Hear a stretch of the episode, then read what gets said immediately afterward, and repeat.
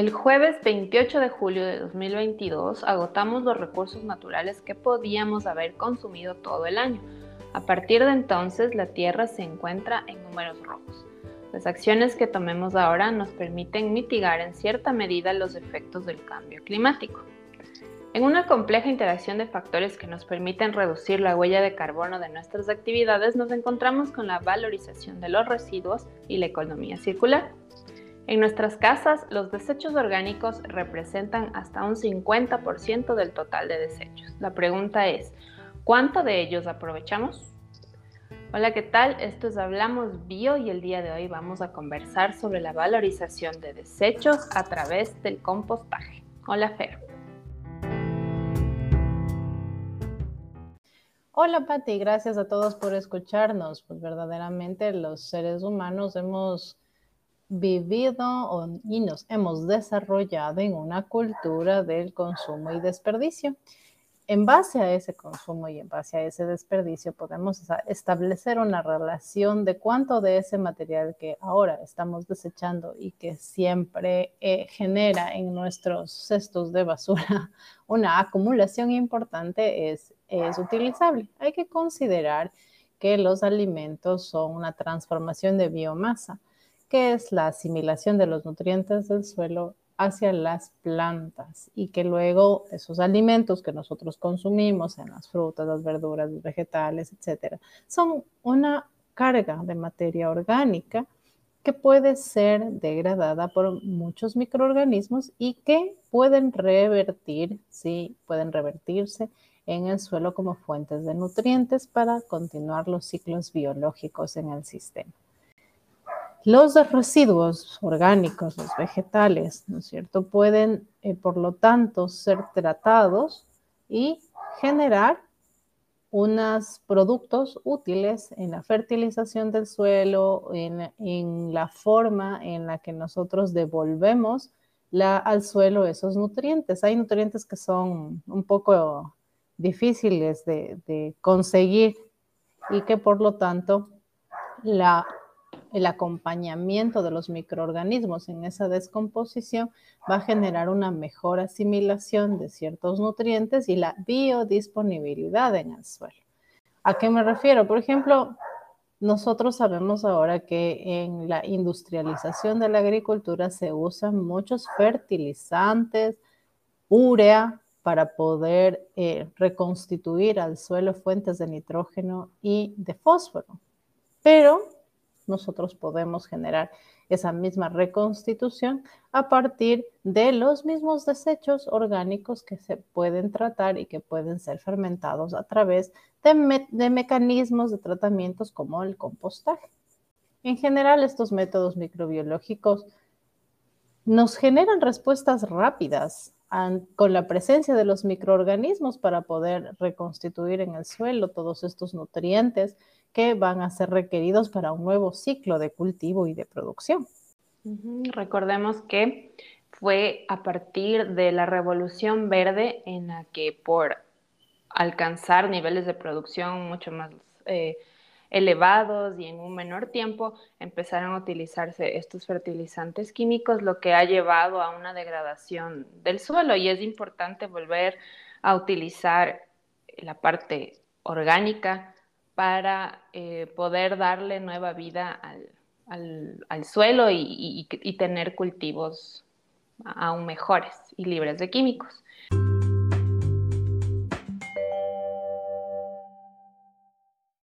Para entender un poco mejor lo que es la economía circular, tendríamos que hablar primero de qué es la economía lineal.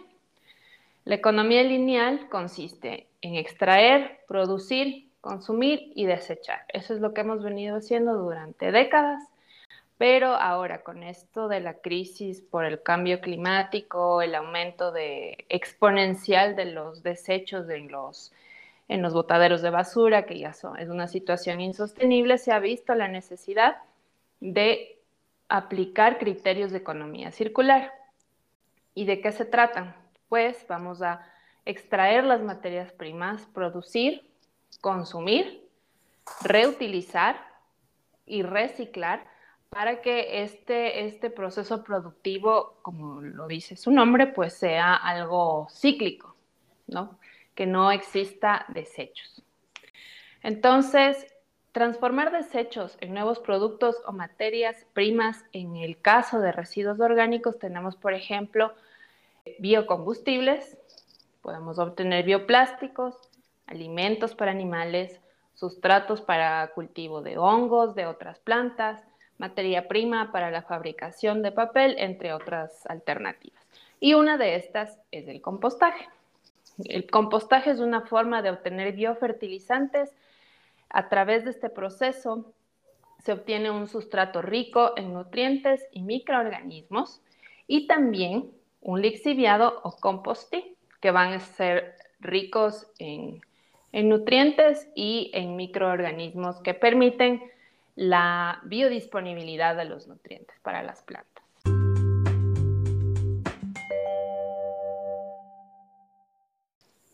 Entre los microorganismos que más se estiman, que son valorizados en este tipo de productos, son aquellos que tienen la capacidad de fijar nitrógeno en el suelo. La captación del nitrógeno atmosférico, que como todos sabemos está en el 70%, eh, de los gases, en la combinación de gases de la atmósfera, pues vuelven el nitrógeno disponible para que exista esta transformación de la biomasa y que se pueda generar productos agrícolas de buena calidad.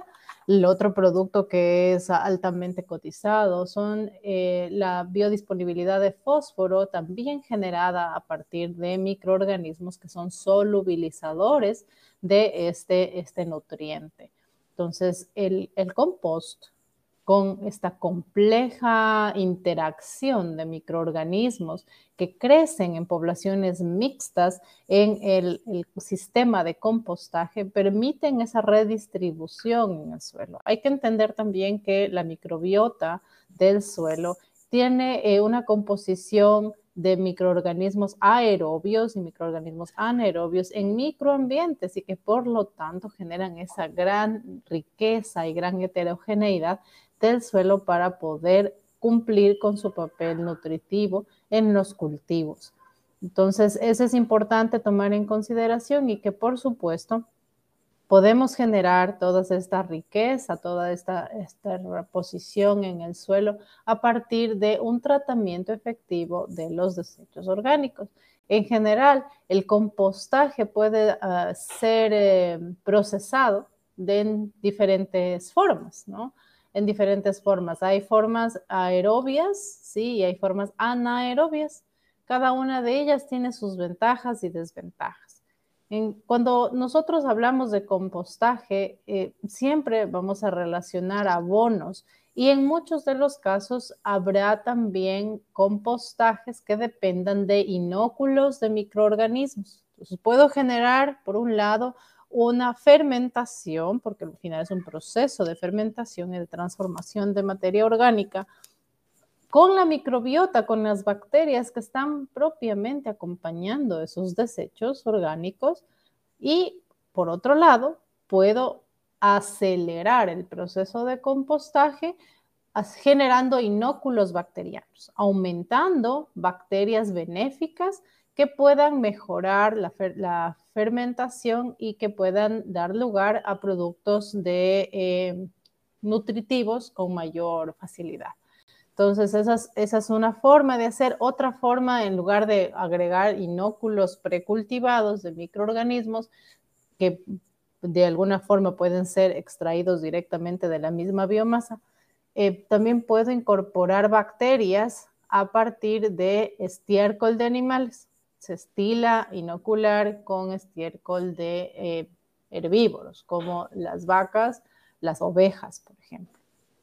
Esas bacterias van a mejorar los procesos de fermentación y obviamente van a garantizar un equilibrio microbiológico que luego puede ser incorporado al suelo, garantizando también así la continuidad del proceso de nutrición del suelo.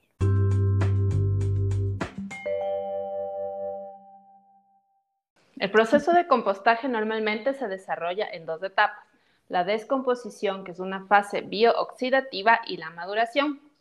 La etapa de descomposición se produce al comienzo del proceso y corresponde a la transformación de la materia orgánica biodegradable en moléculas orgánicas e inorgánicas simples por la actividad metabólica de los microorganismos.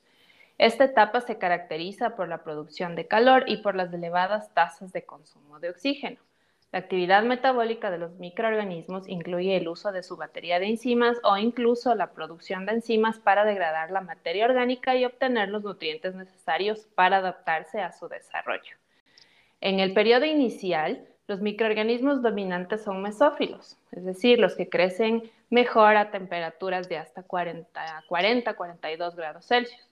Utilizan cantidades disponibles de oxígeno para oxidar los carbohidratos de la matriz sólida y así obtener energía y materiales para construir nueva biomasa. Además de que, se, de que meteorizan esta, esta materia orgánica produciendo CO2 y agua, lo que causa un incremento de la temperatura sobre los 45 grados Celsius. A estas temperaturas, los microorganismos mesófilos mueren o se vuelven inactivos. En consecuencia, en este punto, los microorganismos termófilos se van a activar consumiendo los materiales que son fácilmente disponibles y multiplicándose rápidamente, desapareciendo las especies mesofílicas.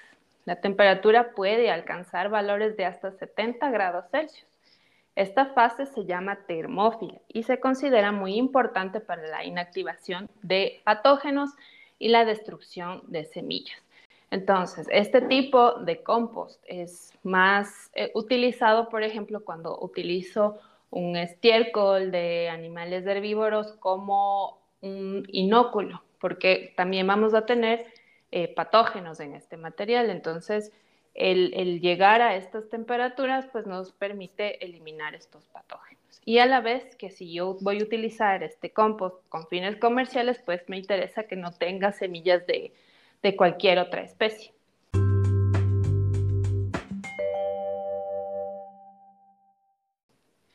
Otro tipo de compost, también llamado vermicompost, lombricompost o humus, es, bueno, este va a tener una composición de ácidos húmicos y fúlvicos, que son agrupaciones complejas de macromoléculas en las que las unidades fundamentales son compuestos aromáticos de carácter fenólico procedentes de la descomposición de la materia orgánica presente en el suelo, así como compuestos nitrogenados, tanto cíclicos como alifáticos, sintetizados por microorganismos en el suelo.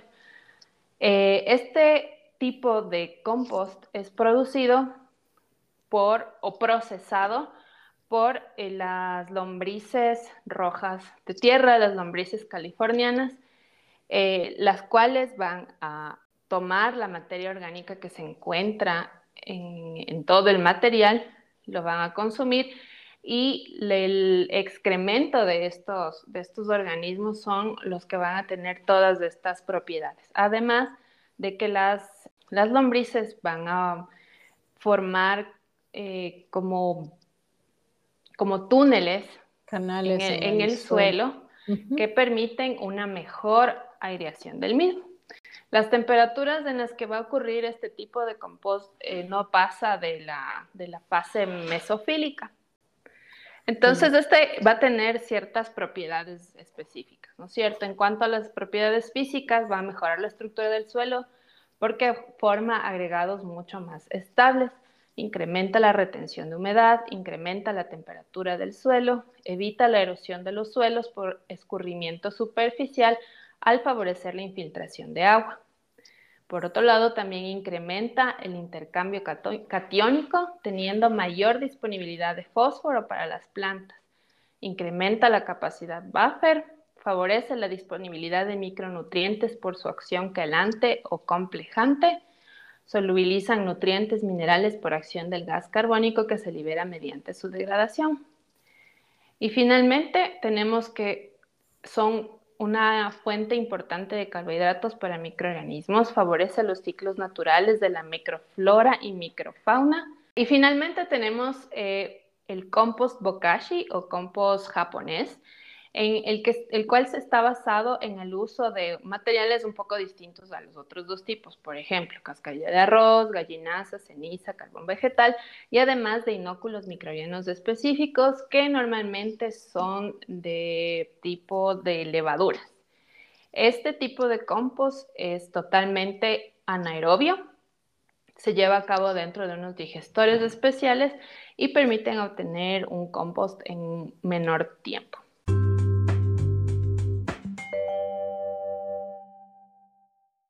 Entonces, cuando, cuando hablamos del compost, como ustedes ven, es una, es una matriz heterogénea y que obviamente por sus fines, si es que vamos a, si es que el objetivo es generar compost, con fines comerciales, pues tenemos que garantizar la ausencia de patógenos. Siendo un desecho, siempre va a haber la probabilidad de que existan eh, microorganismos que pueden, no son patógenos estrictos, sino que pueden estar asociados con cierto, cierta patología, una Escherichia coli, por ejemplo.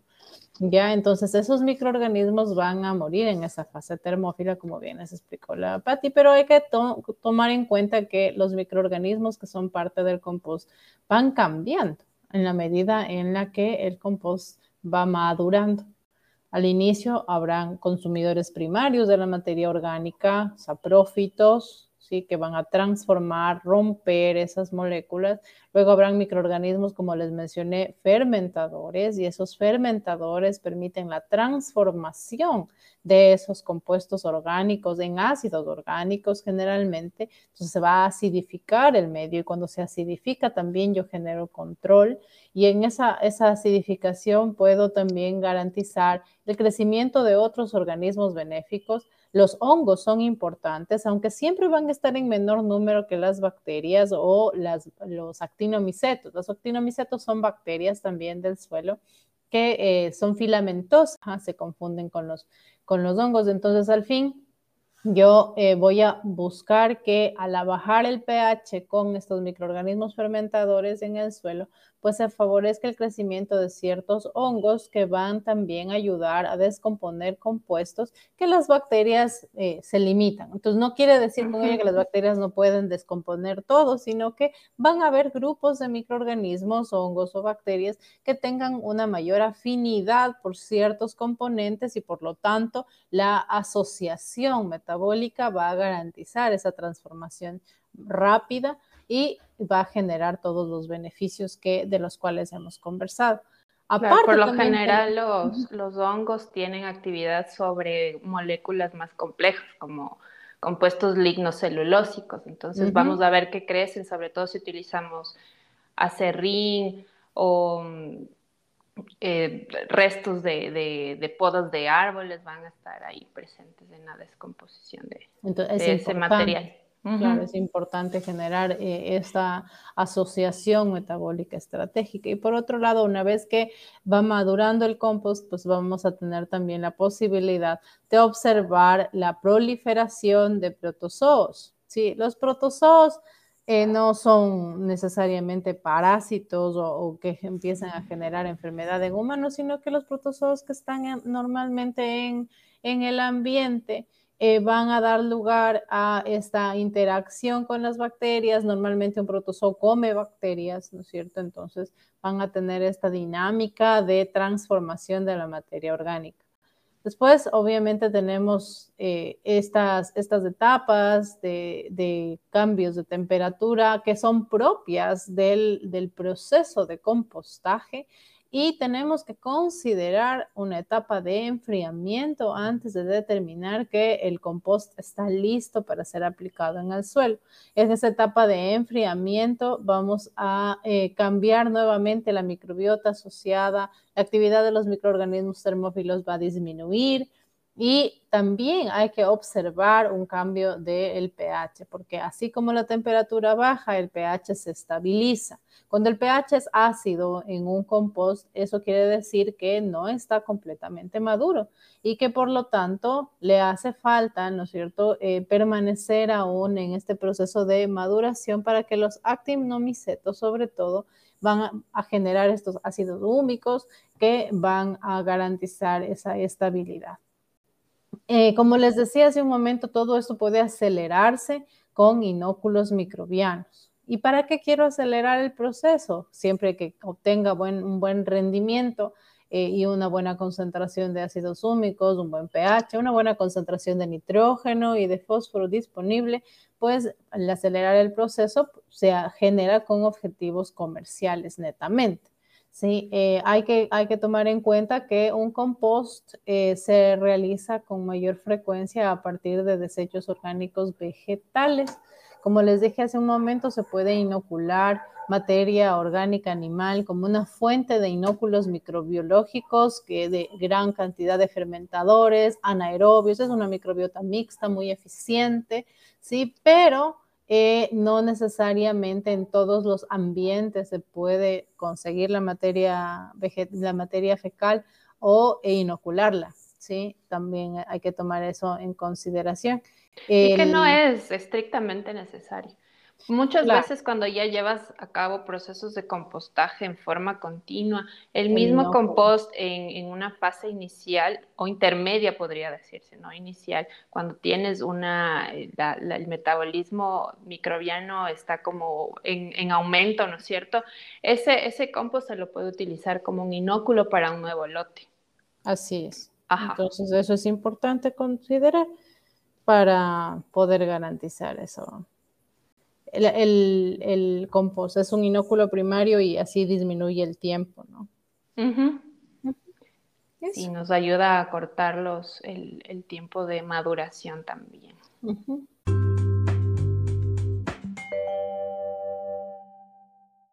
Bueno, ¿qué materiales podemos utilizar para hacer compost en nuestra casa? Tenemos, por ejemplo, pues, los desechos de, las verduras, vegetales, de frutas, las pieles de las frutas, eh, las cáscaras de los huevos, por ejemplo. Siempre se recomienda que haya un balance entre materiales húmedos y materiales secos. Me refiero a que los restos de fruta, de vegetales, etcétera, ese es un material húmedo y el material seco va a ser los restos de podas, acerrín, todo lo que, lo que en realidad se encuentre, hojas secas.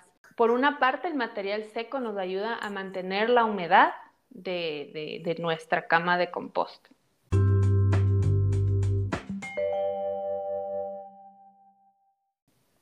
Eh, en conclusión, entonces, lo que, lo que queremos transmitir es que en realidad en la naturaleza existe un ciclo biológico. Nosotros sabemos que todos los componentes orgánicos y cada uno de los elementos que forman una molécula orgánica, carbono, nitrógeno, oxígeno, hidrógeno, fósforo, calcio, magnesio, micronutrientes, macronutrientes, son todo el tiempo reciclados en la naturaleza. La biomasa se transforma. ¿sí? Y eso conlleva procesos metabólicos acompañados o no de seres vivos, de microorganismos.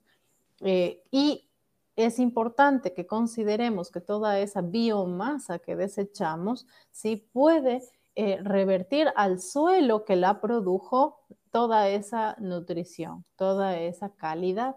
Si queremos tener un resultado óptimo en un cultivo, pues tenemos que considerar este ciclo biológico, este sistema de reciclaje natural del carbono, del nitrógeno, de todos los elementos. Lamentablemente, cuando conversamos de inicio, esta economía lineal hace que no tengamos esa conciencia de que todo el, el, alimento vegetal que nosotros consumimos y descartamos, sí puede o tiene que ser revertido al suelo.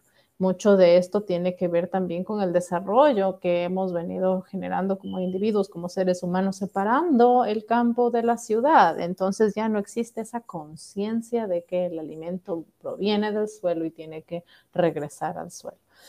Y en, nuestros, en nuestro diario vivir, en la forma en la que actualmente nos desarrollamos, podemos contribuir con este reciclaje, disminuyendo ¿sí? Disminuyendo la carga de residuos que eliminamos, limitando todos estos lixiviados, todo este mal olor de la basura, porque un compost bien hecho, es decir, generar una descomposición de la materia orgánica apropiada, no debe generar mal olor.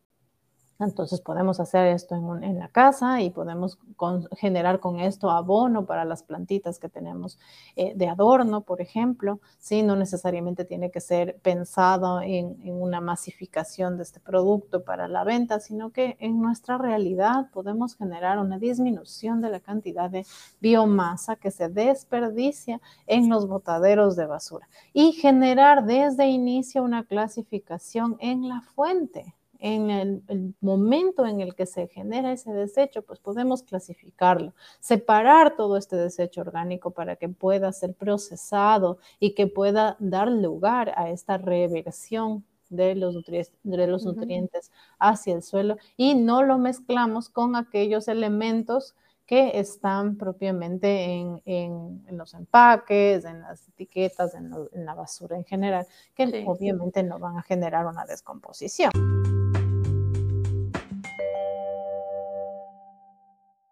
Y, más allá aún de separar los desechos orgánicos, vamos que es la mitad de la basura que, se produce en, las casas, pero si empezamos a clasificar no solamente los desechos orgánicos, sino también todo lo que es material reciclable, eh, nos vamos a dar cuenta de que la cantidad de desechos que sale de nuestras casas va a ser mínimo. Entonces, esto es una forma, por una parte, de a reutilizar y de darle valor a estos desechos orgánicos y también de darle dignidad a las personas que trabajan haciendo la separación de desechos. Muchas veces, no sé en, otros países, pero por lo menos aquí en Ecuador vemos gente hurgando en la basura, tratando de sacar los, los materiales que son, que pueden ser reciclados. Entonces, eh, es un ganar por donde se lo vea. Incluso si podemos organizarnos en comunidades para muchas veces tal vez uno es solo y no produce tantos desechos orgánicos, ¿no es cierto? Pero en, un barrio, en, un, en, una urbanización, si nos organizamos y hacemos el compost como para eh, abastecernos de, después de, de, plantas cultivadas de forma orgánica, por ejemplo, eso, eso nos da además una soberanía alimentaria que va a ser importantísimo para los años que vienen. Así es, cada uno de los, de los esfuerzos que se hagan por revertir a, la naturaleza lo que es de ella. Hay que considerar, como les digo, que esto de, de, generar compost, de revertir la nutrición al suelo, eh, es un conocimiento ancestral que lo hemos perdido porque no somos observadores de, la realidad de la naturaleza, de la Pachamama, si lo quieren llamar así o si lo quieren ver así. En el campo no tienen por recolección de basura. Ahí tienen que manejar los desechos y los manejan de forma que todo se revierte en el mismo suelo a través de los animalitos del campo. Y si no tienen animalitos del campo, simplemente en el suelo lo entierran. Y así es como va generándose estos ciclos biológicos que son tan importantes. Un sistema eh, que manejamos actualmente de consumo, de, simplemente desechar, botar, no generamos eh, una retribución que necesita la naturaleza, incluso para que nosotros mismos podamos comer y sobrevivir. y recordemos que una planta que está bien nutrida es más complicado que, obtenga algún tipo de enfermedad. Entonces vamos a reducir la, dependencia de, químicos para, para evitar plagas, etcétera. Y la microbiología del suelo, cuando esté equilibrada, va a limitar también la proliferación de microorganismos que generan daño a nivel de las plantas.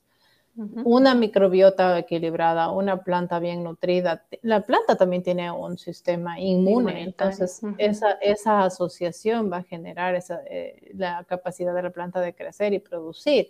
Pero obviamente todo depende de cómo revertimos eh, esa, esa, nutrición al suelo. Y el compostaje es precisamente eh, esta, esta, forma básica, fácil, es sencilla de, de trabajar, y, claro, se convierte en un producto, se convierte en parte del desarrollo biotecnológico, pero no necesariamente porque no se apropia de la naturaleza. Si ustedes ven en los ciclos biológicos, eh, cada, cada ser vivo que nace, nace, crece, se reproduce y muere, cumple precisamente este, esta devolución de la biomasa a su origen.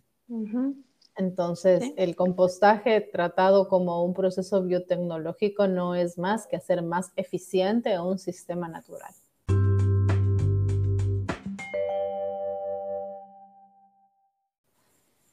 Sí, es, observar cómo funciona la naturaleza y aplicarlo al, día a día. Buscar reducir pues nuestra huella de carbono. Así es. Entonces, si, quieren saber más acerca del compostaje, si quieren que trabajemos o que conversemos más acerca de los microorganismos que se involucran, o si quieren conocer cualquier tema asociado a biotecnología, pues aquí estamos listas para leer sus, sus comentarios. Y eh, si es que eh, es posible, pues generar también una conversación con sus sugerencias.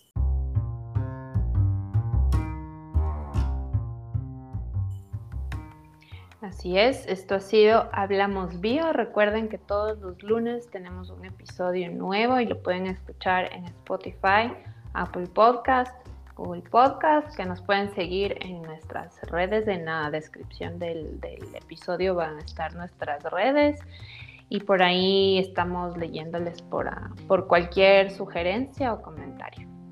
Muchas gracias por seguirnos. Nos seguimos escuchando. Bye. Hasta la próxima. Bye.